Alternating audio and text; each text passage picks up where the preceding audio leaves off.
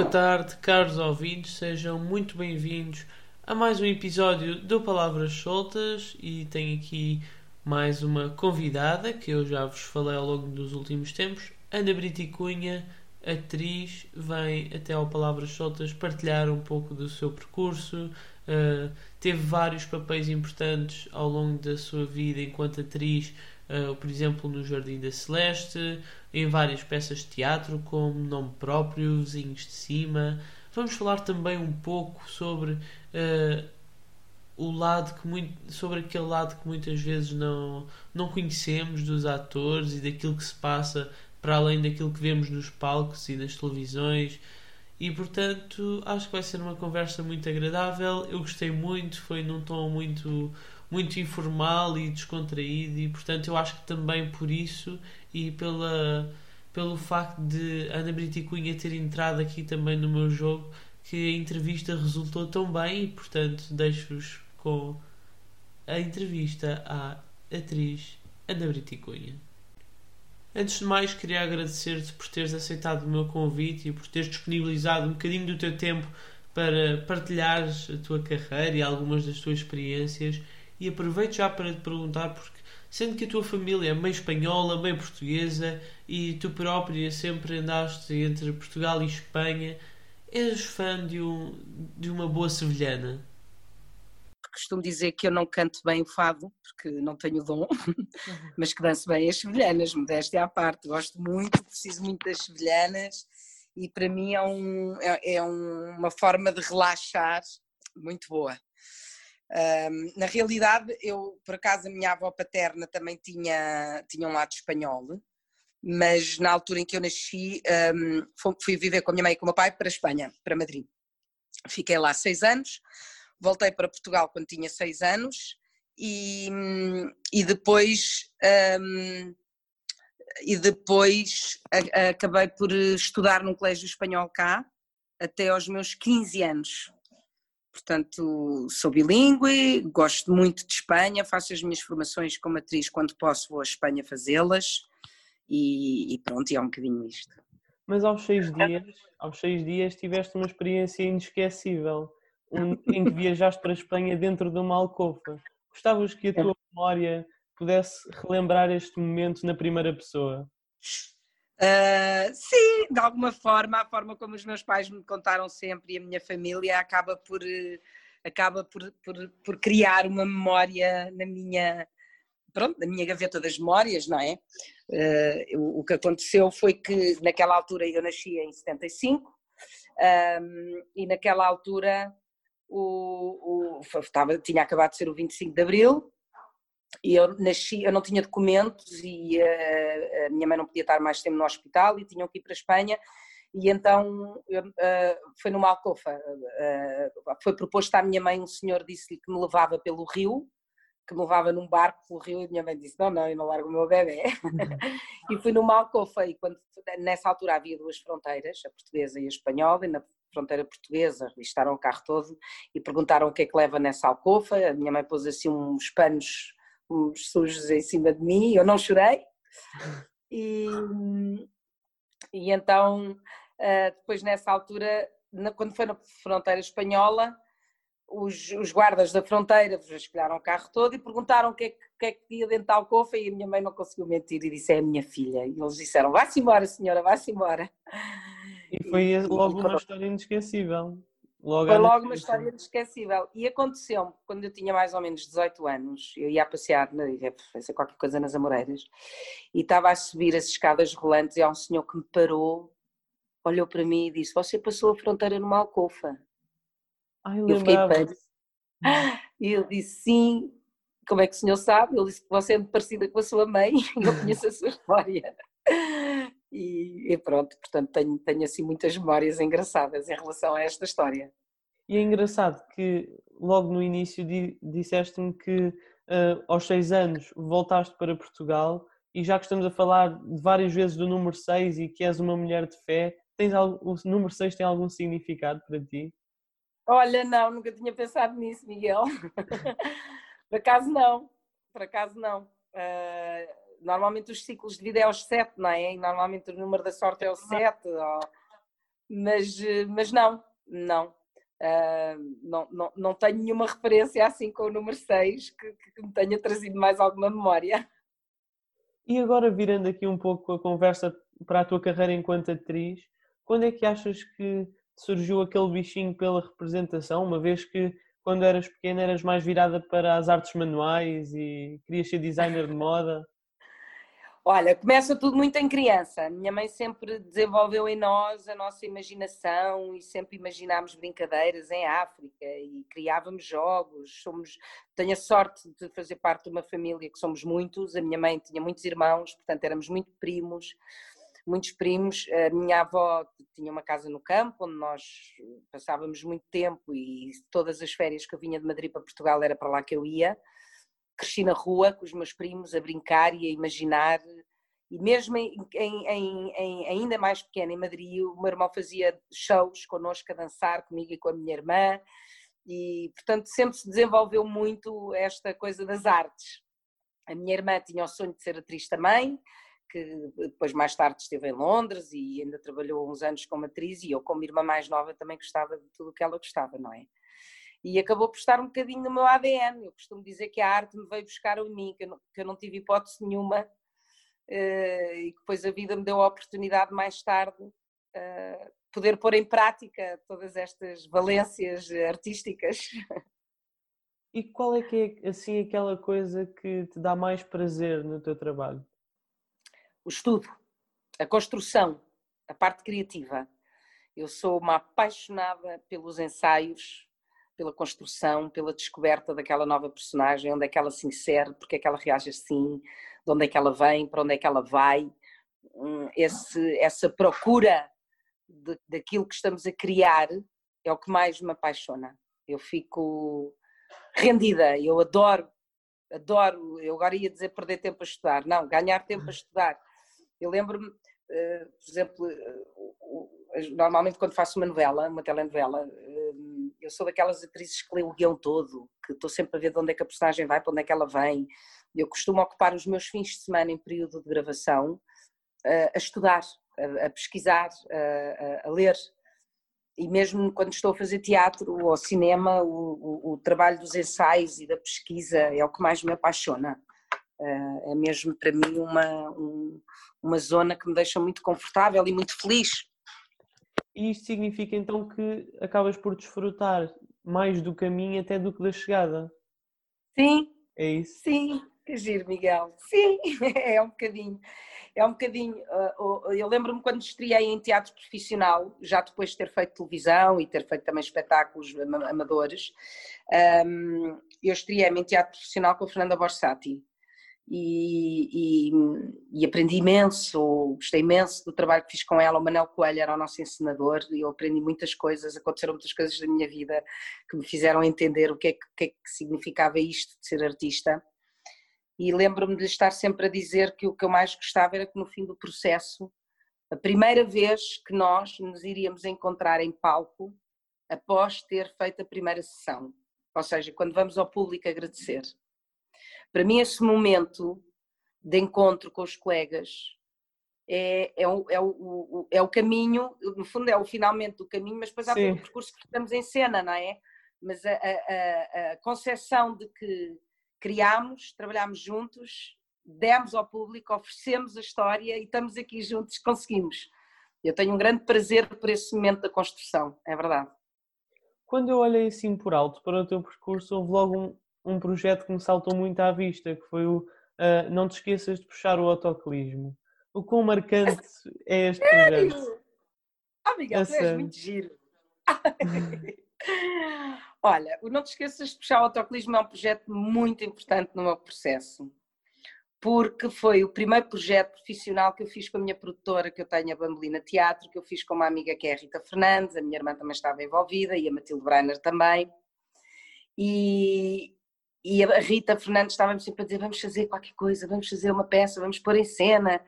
E escreveu este texto, não te esqueças puxar o autoclismo, tinha outro nome e que eu consegui que ela convencê-la a mudar o nome do, do projeto, que era, basicamente eram vários personagens à conversa num bar, dois melhores amigos e um casal que se desencontrava, sempre feito pelos mesmos atores, que era uh, feito por, o primeiro ator a fazer isto comigo foi o Gonçalo Diniz, depois foi o António Machado e na terceira reposição foi o Alexandre Silva. E foi um projeto muito importante, porque foi a primeira vez que uh, conseguimos concluir um espetáculo uh, com uma dimensão diferente e chegar a um público maior. E chegámos, a meio do, do processo de, da criação da Bambolina, conhecemos uma rapariga que é a Filipa Paes de Souza, que é uma pessoa muito importante na nossa vida, que eu costumo dizer que ela deu o salto à Bambolina, ela profissionalizou-nos. E, e, e, realmente não te esqueças que o Autocolismo é o primeiro grande projeto que chegou ao público pelas mãos desta, desta pequena produtora. E neste espetáculo acabavam também por ter muita interação com o público. Muita! muita!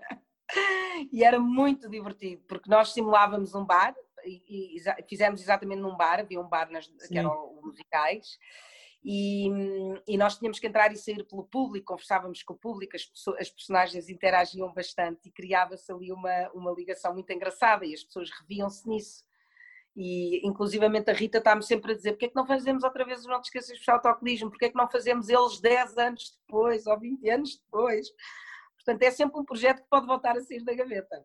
E é esta interação com o público que neste momento lhe faz falta? Sim, de alguma forma, nós com, com, estas novas tecnologias e os Instagrams e os Facebooks, hoje em dia não, não vou ao meu Facebook, uh, deixei completamente adormecido, mas utilizo mais a, o Instagram, essa rede social, e isso obviamente aproxima-nos das pessoas. Mas a grande diferença é que as redes sociais, embora muitas vezes estamos a pôr fotografias de outros momentos que não é aquele que estamos a viver, não é a parte artística que me aproxima do público, é mais a Ana, o meu dia a dia e aquilo Sim. que eu sou. E o que é fascinante no nosso, no nosso trabalho e no meu trabalho é essa aproximação do público, é conseguir que o público, ou através de um ecrã, ou seja de cinema, seja de televisão, no teatro então isto é mágico porque é no momento, conseguir levar o público a entrar numa realidade diferente que não é a deles, que é uma história e eles acreditarem e respirarem connosco ao mesmo tempo tudo aquilo que aquelas personagens estão a viver. E isso é mágico. E isso faz muita falta. Mas em caso de períodos como este, ou por exemplo, em períodos em que não tem nenhum projeto nem televisão ou no teatro, como é que encara estas alturas? Olha, Miguel, hoje em dia, eh, já com a idade que tenho, sou uma rapariga nova de 45 anos, Uh, aprendi uh, e aprendo diariamente e aprenderei, continuarei a aprender a lidar de uma forma minimamente sã e sensata. Uh, nós quando, quando estreamos um espetáculo e estamos aqueles meses todos a trabalhar, a preparar, depois chega o dia da estreia e há aquela ovação e o público gosta, quando, quando é bom, não é? Quando corre bem. e há um preenchimento enorme. Quando chegamos a casa estamos sozinhos e estamos em nós. E, e foi um grande corrupio e de repente tudo volta ao normal. E, e, lidar com isso é uma aprendizagem, é a mesma coisa que temos que aprender a lidar com os nãos que temos na vida. Vou a uma audição e não sirvo para o papel. Estou numa lista para concorrer a um papel e afinal escolheram outra pessoa. E é uma, é uma situação em que nós temos que saber lidar com muita serenidade, porque uma das coisas que eu aprendi é que o não não quer dizer que eu não seja boa. Uh, se calhar a, a, personagem tem que ser mais alta, tem que ser mais magra, ou a figura que fazes do pai ou da mãe ou do filho não encaixa fisicamente. Há, há muitas componentes que, que, que, levam a não sermos escolhidos ou a não estarmos a trabalhar. E isso muitas vezes provoca-nos ao ego uma angústia e um, uma sensação de que não somos bons, que é mentira. Era isso que eu ia perguntar. É mentira.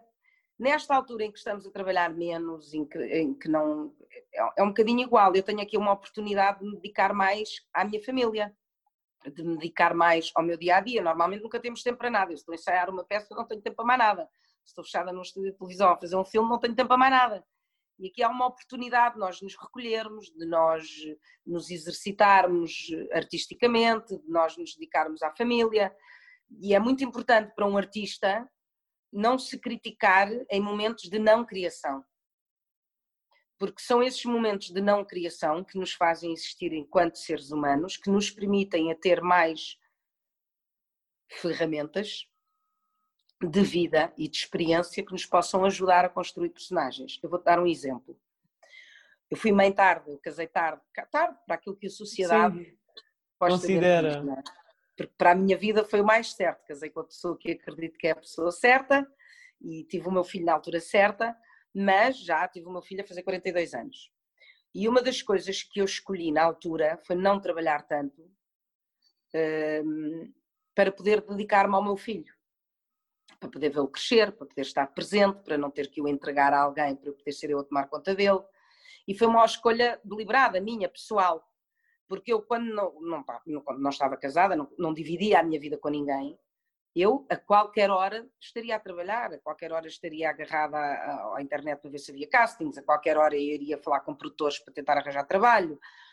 E isso, quando começas a dividir a vida com alguém, há outras há prioridades. Há outras prioridades.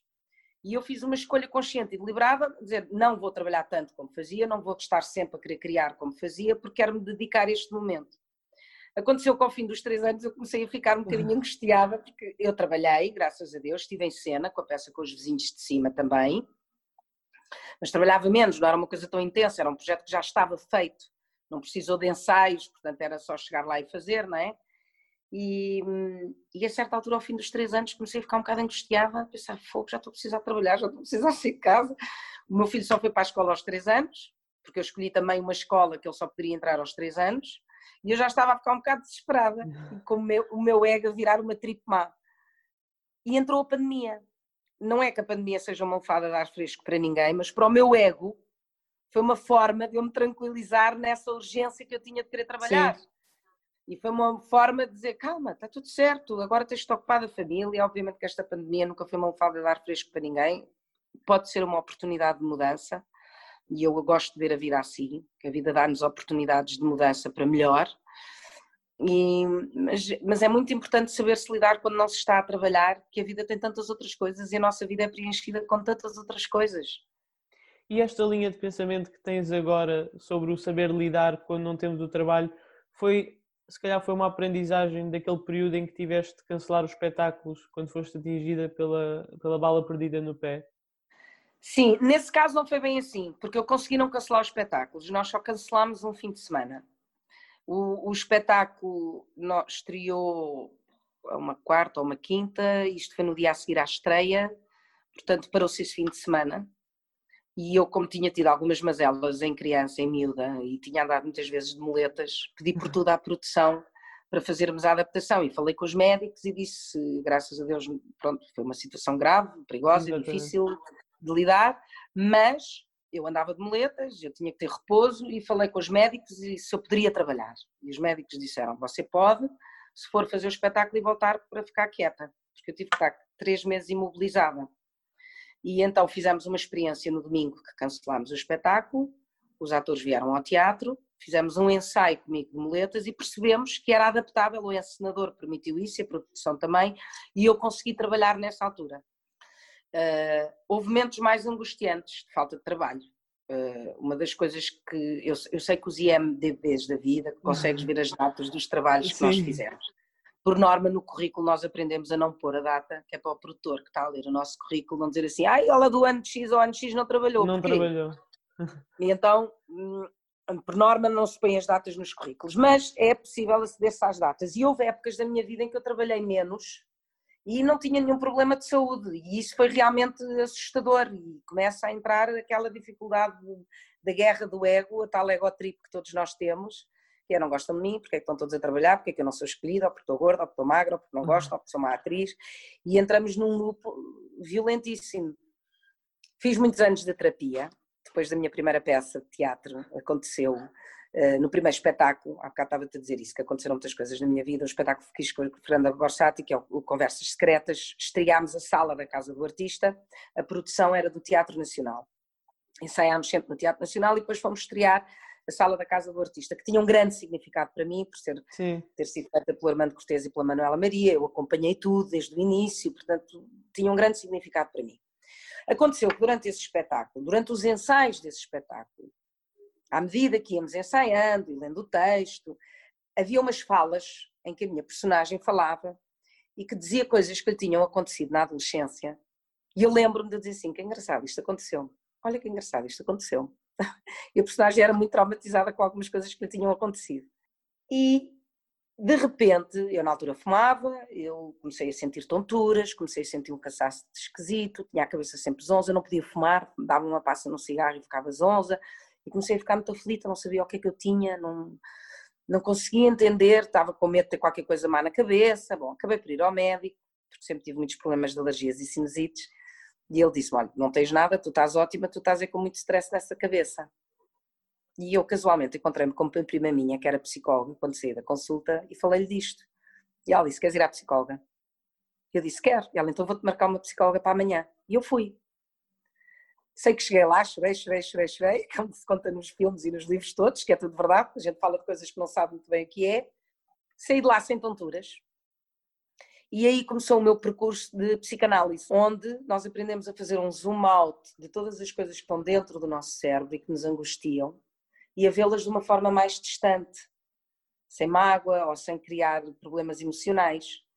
E percebi o perigo desta profissão que tanta gente falava e que eu não sabia o que era na prática, que muitas vezes nós tomamos as dores e as vidas das nossas personagens como sendo nossas.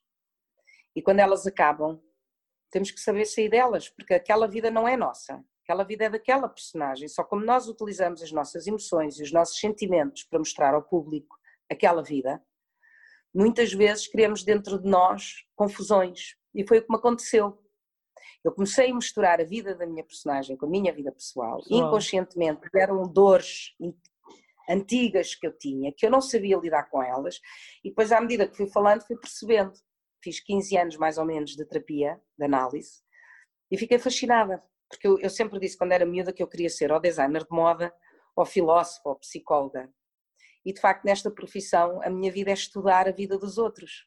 Exatamente. E, e, e, e isso ajudou-me ao longo dos anos, porque é uma coisa que é um processo que se faz ao longo da vida, ainda hoje em dia acontece, Miguel, muitas vezes, que é o confundir a minha vida com a vida da personagem. E não posso deixar que isso aconteça. Eu até comecei a arranjar um truque que era desmaquilhar-me em frente ao espelho e dizer adeus, não sei quantas, agora é Bem-vinda, Ana. Mas isto, mas isto, quer dizer que então é mais fácil às vezes interpretarmos uma personagem que se afasta mais do, dos valores da pessoa? Normalmente eu acho que sim. Normalmente eu acho que sim, que é muito mais fácil fazer qualquer coisa que não tem nada a ver connosco. Uh, é, e, e, eu acho que é muito difícil fazer uma personagem muito parecida connosco, porque estamos sempre a achar que não estamos a representar. Estamos sempre a achar que não estamos a fazer nada. Sim. Uh, e, e, e não é verdade. Não é verdade as personagens que nós interpretamos nunca somos nós, porque nós não somos repetíveis. A clonagem humana não existe. E nós não somos repetíveis. Eu sou eu e sou una. Eu posso estar a fazer uma. Tanto é que a, todas as personagens são parecidas comigo fisicamente. Eu posso mudar a cor do cabelo, o corte e a roupa, mas ela tem a minha cara. Sim, a cara é? é a mesma. a cara é a mesma.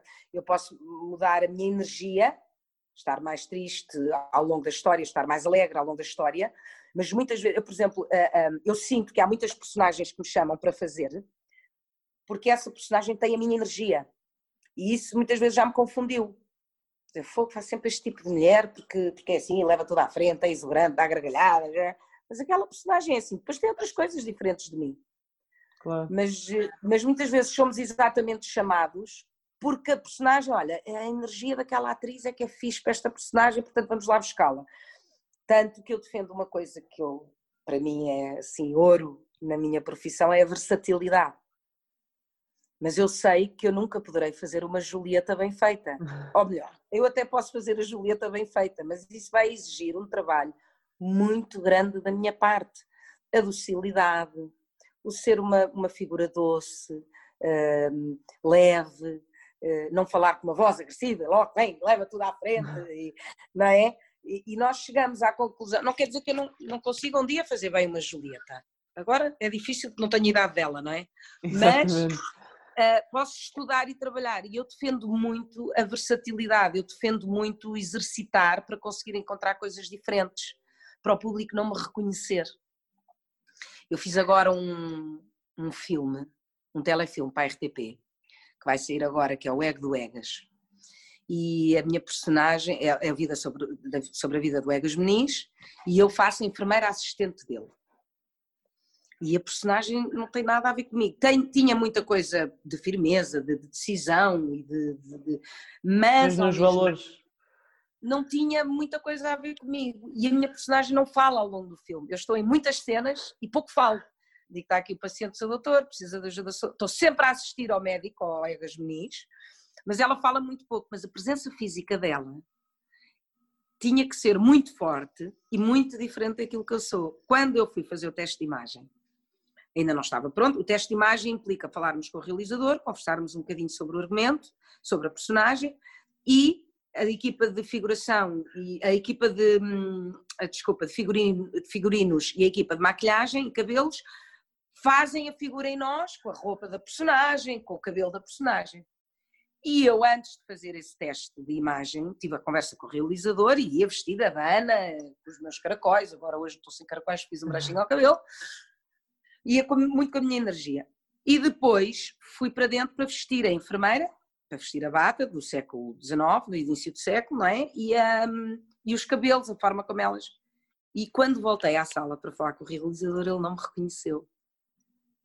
Ficou... E, eu, de facto, eu, enquanto que estavam a fazer o figurino e os cabelos em mim, eu, ao olhar-me ao espelho, fui ganhando aquela figura que o realizador me falou e eu fui, fui tentando incorporar um pouco, sem fazer muita coisa, mas a energia daquela mulher, uma mulher silenciosa, que ouve mais do que aquilo que fala, que está ali para acatar ordens, porque o médico é que sabe.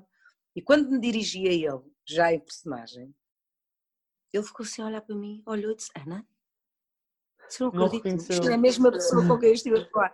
Para mim, isto foi assim um melhor presente que eu possa ter ouvido da boca de um realizador. Era um elogio. Era um elogio, para mim foi um grande elogio. Eu ia perguntar-te, porque há pouco falaste do teu filho, ele já cantou Giroflé, Giroflá? já, já o pus a ver no Jardim da Celeste. Um, fiz isso numa idade muito prematura dele, pai, quando ele tinha um ano, ele não percebia muito bem, olhava para lá, olhava para mim, olhava para lá. Agora já mais adulto já percebe que é a mãe, ainda não percebe o que é, que é a minha profissão, vê mais vezes na televisão, uh, mas, mas sim, e gosta de ver no Jardim da Celeste, é uma coisa que eu fico toda contente. E há, há bocado também falaste daquela questão do, às vezes, uns atores enquadram-se mais para um tipo de projetos, outros para, para outras personagens. O que é que achas que te fez enquadrar com o Jardim da Celeste, neste caso? Olha, foi exatamente, eu acho que esta minha, esta minha energia de querer conhecer, de querer saber quem é que está ali, de, de gostar de pessoas novas, de gostar de aprender coisas novas. Eu, eu tinha acabado de fazer uma telenovela, a minha primeira telenovela foi Na Paz dos Anjos.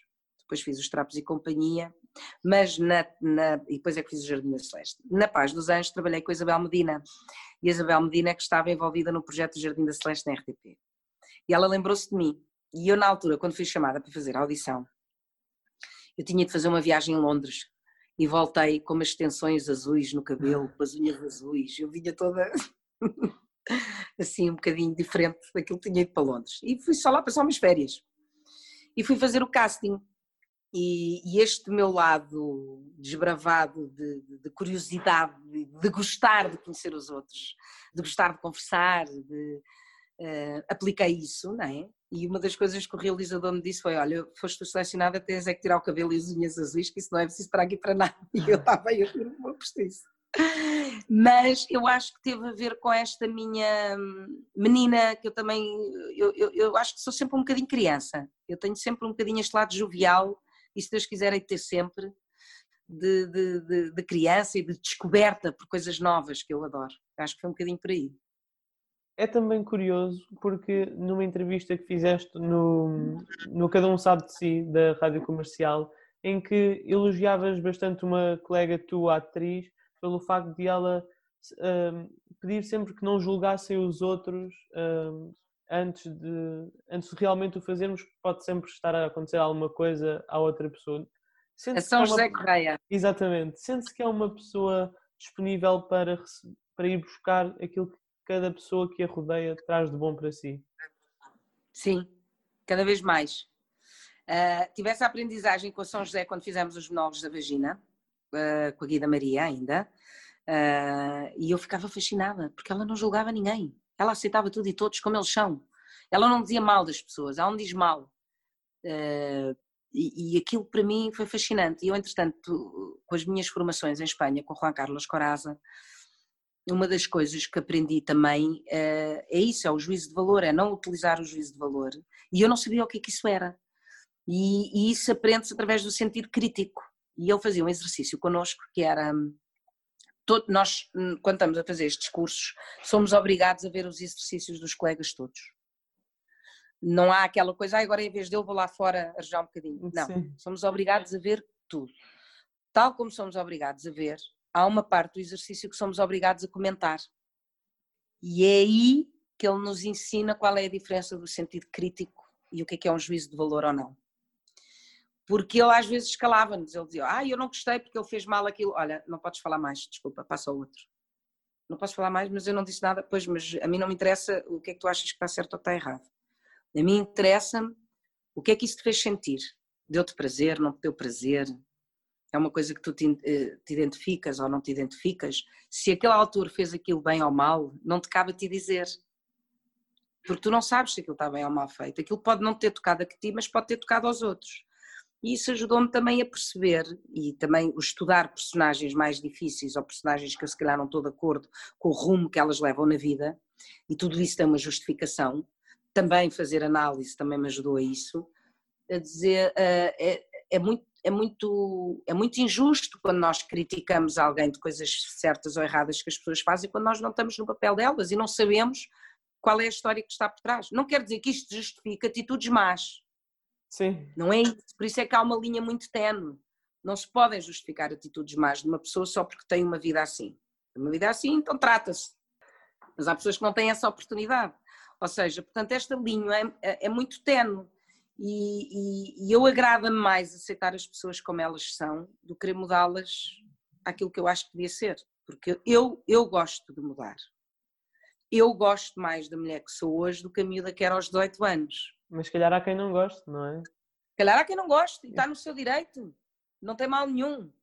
Mas eu, eu, eu, eu gosto de crescer, eu gosto de evoluir, eu gosto de ter consciência que estou errada em algumas coisas e que se calhar mudei e pensei, ok, eu estava errada ali, mas ali quem estava errada era eu. E ter a oportunidade de mostrar que errei e de pedir perdão, pedir desculpa, de, de reconhecer o meu erro. E se eu gosto que me sejam dadas essas oportunidades a mim, também acho que tenho que saber dar aos outros e aceitar como os outros são. E voltando agora aqui um pouco ao, ao, teatro, agora mais recentemente esteve na comédia em nome próprio. O que é que, em tempos como estes, a comédia é tão importante? Onde estamos rodeados de notícias tristes, o que é que a comédia tem de bom? Exatamente, eh, levar o público a viver, a sair um bocadinho do seu dia a dia e dos seus dramas e, e, conseguir que o seu espírito, o seu cérebro e o seu corpo tenham reações boas e positivas, como as gargalhadas, que, que nos levam a uma zona de serenidade melhor, não é? Um, o nome próprio, eu estive em cena com o nome próprio já, ainda não tinha casado nem não tinha sido mãe. A última que fiz foi Os Vizinhos de Cima, também uma comédia. E, e eu acho que, que, que, fazer comédia é muito difícil.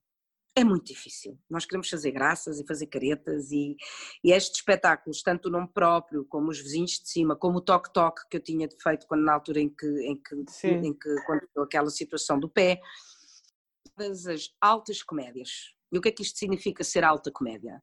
A alta comédia vem quando nós conseguimos ver graça num drama, ou seja, num problema, a gente vê aquele problema acontecer, mas aquilo tem muita graça. Portanto, nós temos que fazer aquilo muito verdadeiro. No caso do nome próprio dessa peça que referiste, a minha personagem era uma figura que estava sempre a agradar os outros, que estava sempre a cuidar dos outros e preocupada se os outros estavam bem, isso não sei o quê, isso não... e no fim do espetáculo, ela passa-se e manda tudo para um sítio que ela sabe. E isso provoca no público uma grande comédia, porque aquela mulher está sempre a limpar, a lavar, a fazer, a, a, a atender, o marido que é bruto, não sei o que, que é antipático, a outra que tem a menina que é esperta, o outro não sei o que, e ela está sempre com um sorriso na cara. Às tantas ela encheu o saco. Tenho um monólogo, pai, de duas páginas a dizer, por tu isto, aquilo, tu aquilo, tu aquilo. Ai, mas eu é que. É, olha, vão todos, não sei para onde. E aquilo no público. Cria uma graça muito grande. Pronto, isto é a chamada alta comédia. E o que é que a comédia é bom para, para, para, para, o público em geral? Porque nos ajuda a ir a, outros, a outras zonas e esquecermos problemas sérios que temos. Se calhar ajuda-nos a relativizar os nossos problemas, a sair um bocadinho deles para depois voltar a eles e encará-los com outra serenidade, outra paz de espírito e não ir à porrada com tudo na vida. Pode ser uma das hipóteses. Mas depois tens também outras comédias, como no caso os 30 e então, ou os 40 e então, em que fazes com pessoas com quem tens muita afinidade. Acaba por ser como se fosse tudo muito natural nesses, nessas Sim. comédias. Sim, não deixa de ser difícil e não, não deixa de exigir um trabalho muito grande, às vezes até maior, eu acho, porque, porque nos obriga realmente a, a, a criar, a criar essa verdade parecendo que é tudo muito natural. No caso desses dois espetáculos, nós fazemos várias mulheres, são várias histórias, nós, não, é, não é uma personagem do princípio até ao fim. Ok. Está a contar uma história, ou seja, nós são pequenos certos de momentos de várias mulheres que nós encarnamos naquele momento. E, e pronto, isso é, é, é, também muito divertido, é quase como se fosse um stand-up teatralizado, vá porque eh, nós tam... e, e fazer teatro uh, com pessoas de quem se gosta muito e com quem se tem uma intimidade muito grande é muito bom, porque o teatro é muito íntimo. Eu costumo dizer que há uma intimidade muito, muito grande no palco. É quase como se andássemos nus uns com os outros. Não no sentido literal, Sim, obviamente. Exatamente, claro. Porquê? Porque estamos despidos de tudo, porque temos que nos eh, despir inteiramente daquilo que somos para dar às personagens. Muitas vezes as personagens têm formas de pensar que a nós nos confundem a nossa própria forma de pensar. Muitas vezes o nosso estado de espírito, quando chegamos a um ensaio, não é o melhor, ou estamos com problemas, ou queremos só rir à gargalhada, ou... e temos que ter a capacidade de nos concentrar. Portanto, há uma união muito pessoal eh, entre os atores que sobem um palco ou que partilham um ecrã juntos, porque tem que se olhar nos olhos, tem que partilhar coisas muito íntimas das personagens através das nossas, dos nossos corpos e das, da nossa fisicalidade. E depois tem outra coisa, que é o andar na estrada. São muitas horas fora de casa, fora do conceito da nossa família, daquilo que é o nosso ninho, o nosso lar. Uh, e temos que dormir fora, comer fora, e isso é mais fácil fazer com pessoas de quem se gosta.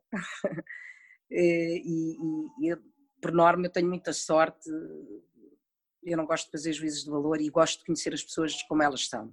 E hoje em dia gosto de respeitar, se aquela pessoa não pensa como eu ou se não é como eu, eu gosto de respeitar o espaço daquela pessoa e eu sei até onde é que eu posso ir, não é?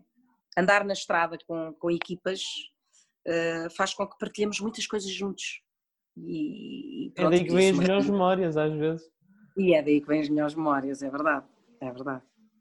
E agora, aqui na, na entrevista, tenho aqui um pequeno espaço com uma pergunta feita pelo público e, portanto, por, por uma ouvinte que pergunta se, na tua perspectiva, em que medida é que as redes sociais e a, e a imagem acabam por influenciar a contratação dos atores? Uau! Isso é uma pergunta muito interessante. E lá está, difícil e com uma linha muito tenue. Pode influenciar para muito bem, pode influenciar para muito mal. Um, depende do mercado em que estamos a trabalhar, depende da necessidade de chegar ao público, isso pode ter uma grande influência ou não. E o que é que isso quer dizer? Quer dizer que pode ser muito mau às vezes, mas muitas vezes as televisões ou precisam de que o público vá lá logo direto ver o produto, então bora buscar aquela pessoa que tem muitos seguidores ou bora mas não é isso que define uh, a capacidade artística de, de, de, cada ator. Tu tens grandes atores que mal vão às redes sociais e que não, mas já são chamados porque são grandes atores. Depois tens aqueles, aqueles projetos em que precisas de pessoas que sejam muito influentes para toda a gente para, para ganhar muito mais público. visível. Exato. Portanto, é, muito, é, uma, é uma resposta para mim muito difícil de dar. eu tenho lidado pessoalmente com isso de uma forma muito forte. Desliguei-me do Facebook, não tenho lá ido. Posso dizer que desconectei-me um bocadinho desde a altura em que a minha mãe morreu, vai fazer agora três anos. Utilizo o Instagram e tenho muitas vezes momentos a pensar: fogo, que ele está a trabalhar, não está, eu tenho que mostrar isto. Ai não, agora tenho que mostrar isto, agora tenho que mostrar que estou contente, agora tenho que mostrar não sei o quê. Porque tens que mostrar nada, tu não tens que mostrar nada a ninguém, tu tens Exatamente. é que ser aquilo que tu és. Não mostra o e depois chamam-te para o trabalho ou não te chamam, tu tens é que ir atrás dos produtores para te chamarem para o trabalho.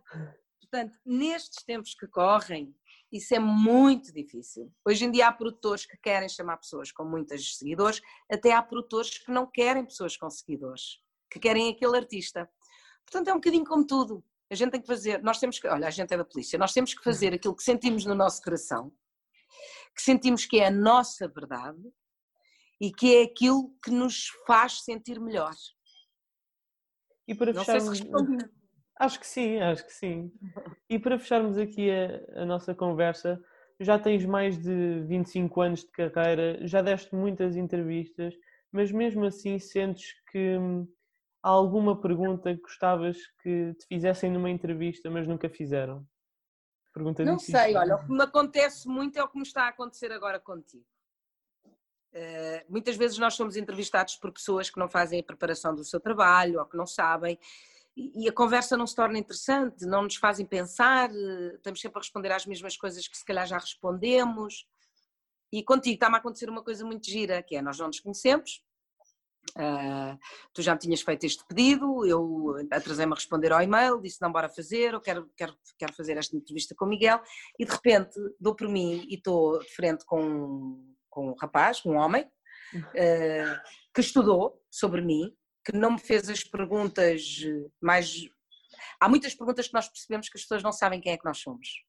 E aqui não, aqui sinto o interesse muito giro da tua parte em fazeres-me perguntas curiosas, torna-se uma conversa super agradável. Eu ficava aqui mais duas horas à conversa contigo e fazes-me pensar. Fizeste-me perguntas, tanto tu como esta do, do público, em que me fez pensar, em que me fez. Uh, o que é que eu sinto com isto? Não e foi essas... pronta. Não foi resposta pronta. Ai, quando é que começaste? No ano tal. Qual foi o primeiro projeto? Foi este. O que é que gostas mais? Teatro, televisão ou cinema? São coisas que não. Tu não, tu falaste de referências da minha vida, do porquê, de escolhas, de... E, e a mim dá-me um prazer enorme conversar assim. E estas são as melhores entrevistas de todas. Portanto, eu quero-te agradecer muito a tua insistência e a tua prontidão e a tua curiosidade, a forma como tu queres conversar comigo. E, e, estas são as melhores entrevistas, estas são as melhores surpresas. É exatamente assim que nós gostamos de dar, ou pelo menos eu, falo por mim, que eu gosto de dar alguma coisa que me tenham perguntado ou não. Não sei, já me perguntaram tanta coisa que eu gostei, tanta coisa que eu não gostei, que eu não te sei dizer. O que eu te sei dizer é que venham entrevistas com Miguel Frazão desta forma, porque eu estou a adorar a conversa. E pronto, terminamos aqui. Espero que tenhas gostado deste bocadinho. Eu gostei, gostei muito, muito desta Miguel. conversa. Eu também, muito. Gostei mesmo muito. Obrigada. E aqui terminamos a entrevista com a atriz Ana Brito Cunha. Espero que em casa tenham gostado. Como já viram, já fiz uma pergunta do público.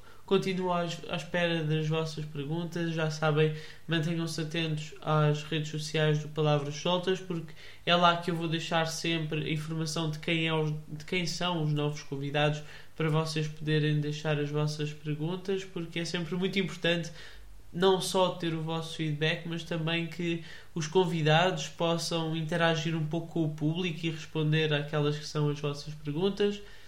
E portanto, por hoje é tudo. Despeço-me por aqui e já sabem que em breve estou de volta com mais uma entrevista. Até lá!